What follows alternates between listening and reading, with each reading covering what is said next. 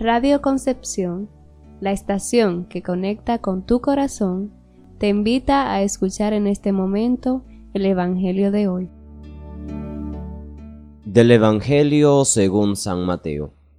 Aquel día salió Jesús de casa y se sentó junto al lago, y acudió a él tanta gente que tuvo que subirse a una barca. Se sentó y la gente se quedó de pie en la orilla les habló mucho rato en parábolas. Les decía, salió el sembrador a sembrar. Al sembrar, un poco cayó al borde del camino. Vinieron los pájaros y se lo comieron. Otro poco cayó en terreno pedregoso, donde apenas tenía tierra, y como la tierra no era profunda, brotó enseguida. Pero en cuanto salió el sol, se abrazó y por falta de raíz se secó. Otro poco cayó entre zarzas, que crecieron y lo ahogaron. El resto cayó en tierra buena y dio grano. Unos ciento, otros sesenta, otros treinta. El que tenga oídos, que oiga. Palabra del Señor. Enseguida la reflexión para este día. La palabra de Dios en sí misma es fecunda y eficaz. Está preñada de un mensaje de salvación y liberación. Pero la eficacia de esta palabra, de esta semilla, no depende solo de la carga salvífica que lleva dentro. La palabra solo puede actuar como tal cuando es sembrada en el corazón de las personas. ¿Cómo es sembrada? Pues normalmente a través de la lectura o de la escucha o de la meditación.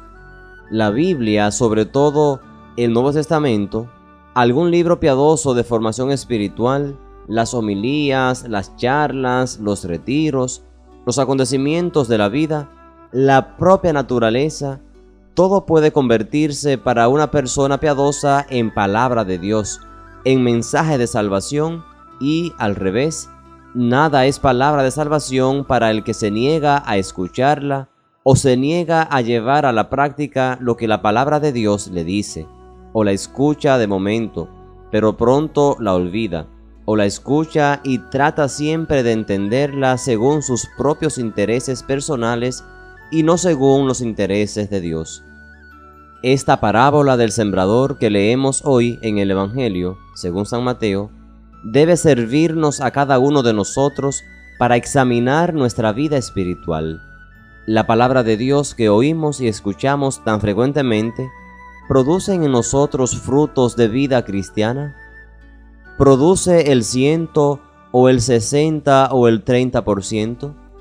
No se trata solo de escuchar o de rezar vocalmente o de leer de vez en cuando el Evangelio o de llevar una vida más o menos cristiana para un buen cristiano, escuchar la palabra de Dios debe llevarle hasta el seguimiento radical de Cristo, hasta identificarse espiritualmente con Cristo, a pesar de todas las dificultades y obstáculos corporales, psíquicos y sociales de la vida presente.